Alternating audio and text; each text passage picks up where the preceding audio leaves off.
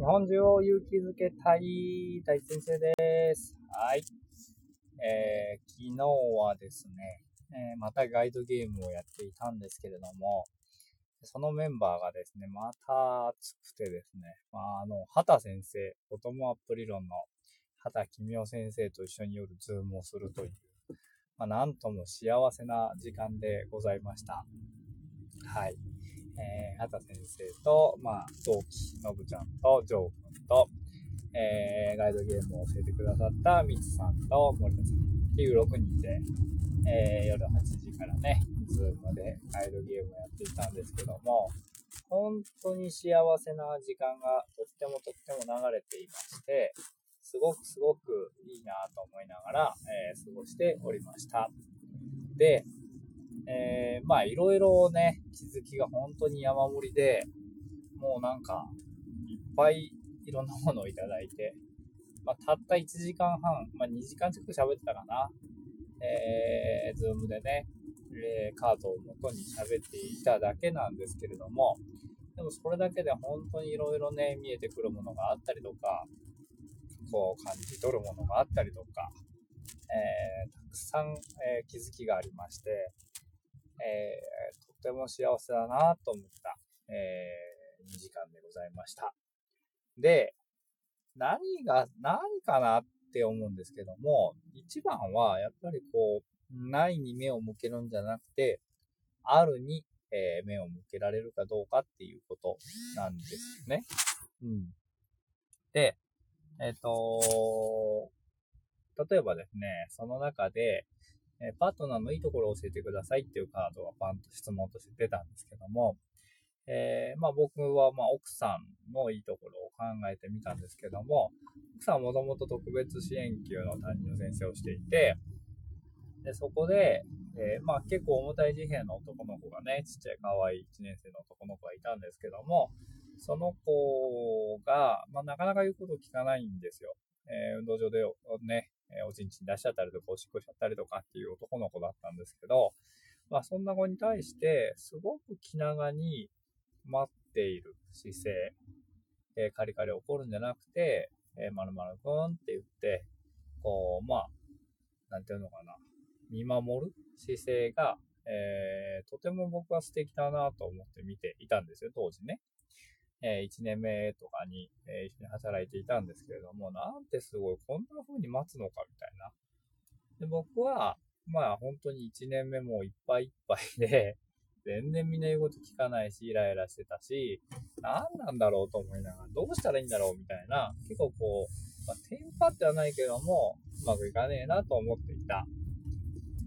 そんな自分の横で、まあ奥さんは、えー、こう、特別園の男の子に対して、まあのんびりとこう構えて、え、過ごしていたっていうことがあったんですよね。で、その姿を見て、ああ、素敵だな、この人なら、なんかこう、例えば子育てをしていく中で、きっとこういう風に接してくれるんだろうなっていう風に思っていたっていうことなんですよね。で、それがどういうことかっていうと、まあそこが僕は素敵だと思いました。みたいな話をさせてもらいました。で、あ、そっかそっかって、そこが素敵だと思ったんだっていうことを、まあ改めて、なんとなくこう漠然とは、なんていうのかな、思っていたりとか、感じでいたりしたんですけども、改めてこう口に出していってみると、えー、思い出すというかね、あ、そうだったなっていうことが思い出されて、そして後からですね、そのファシリのミツさんに言われたんですけど、まあ、それって今大先生がやってることですよねっていうクラス会議の中でっていうふうに言ってもらって、お、そうかそうかって、こう、なんていうのかな、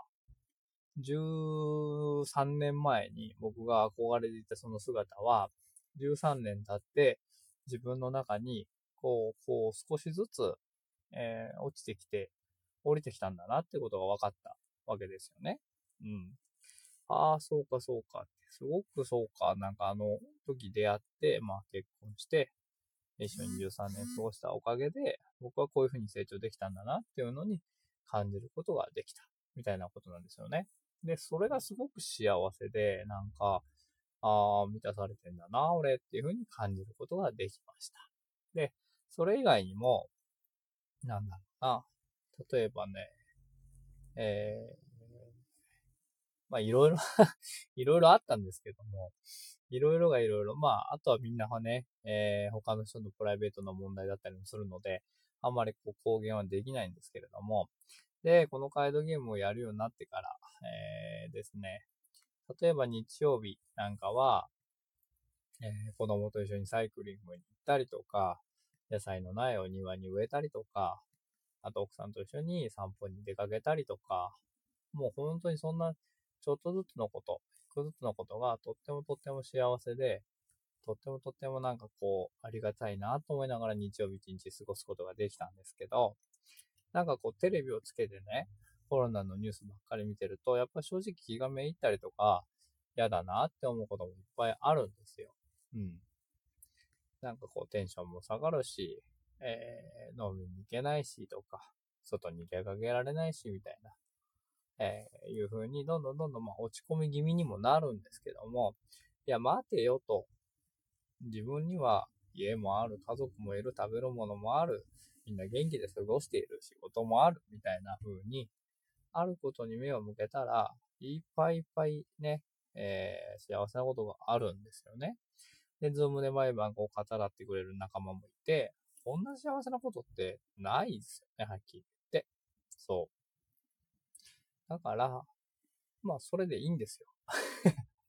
わかりますか？なんかこう、ね、あれがない、これがないって言ってると、ないことばっかり目がいってしまって、えー、テンションも下がるし、元気もなくなるし、なんですけど、あることに目を向けて、あることに感謝をしていると、本当にたくさんのものに満たされてるんだなっていうことに気がつくっていうことなんですよね。はい。だからぜひ皆さんも今あるものっていうものに目を向けて過ごしてみるっていうことを続けていくと、きっとものすごくね、えー、いい空気が流れてくるんじゃないかなと思います。で、そしたらですね、今日だったかな、Facebook で、えー、3年前ぐらいに教えたこの保護者からいきなり申請がポンと飛んできて、えー、もうだって3年も前の話ですよ。今年卒業した子だったんですけど、女の子が、えー、先生が一番良かったって言ってくれてますって言って、一度お礼が言いたくてって、わざわざお父さんがね、メールをしてくれまして、おーと思って、すごいなと思いながら、すごくないですか？なんか、その Facebook で見つけて、あ、この先生そういえば、みたいな感じで、ほとんどね、そのお父さんと多分喋ったことなかったと思うんですよ。でもなんかビジュアル系のバンドをやってるお父さんで、えー、で、娘のそのね、担任した子がお父さんバンドのボーカルなんだって言って言ってて、あ、そうなの？みたいな。ビジュアル系だよみたいな感じで言ってて、あ、へえ、みたいな。で、すごく覚えたんですけど、だからね、なんかそんな風にこう申請をしてくれたっていうのもすごく嬉しかったですし、あとなんか新聞社の依頼がね、えー、取材の依頼がまた来たりとか、なんかそういうふうにこう、プラスのことに目を向け出すと、やっぱりこう、周りに流れてる空気が変わっていって、いいことが、いい現象がたくさん起こるみたいな風になっていくと思うんですよね。うん。という風に、何かそういう風にうまく流れていけるといいなっていう風に思っております。そのためには、今自分が、えー、こう満たされていることを、こう目を向けて、そんなことをどんどんどんどん考えていけるといいよなというふうに思っております。ということでございます。はい。まあ、苦しいね、えー、中にいる方もいると思います。えー、飲食店でね、働いてる友達もいますし、経営してるね、えー、仲間もいるので、まあ正直苦しいところがあるかもしれないんですけど、でもなんか、ね、えー、プラスに目を向けて、やれることを考えて、えー、いくと、ちょっと変わってくるんじゃないかなというふうに思っています。あんまり頑張れ頑張れとは言えないですけれども、何か僕ができることがあれば応援していきたいなというふうに思っております。ということで、はい、えー、今日のヒマラヤでございました。じゃあね、バイバーイ。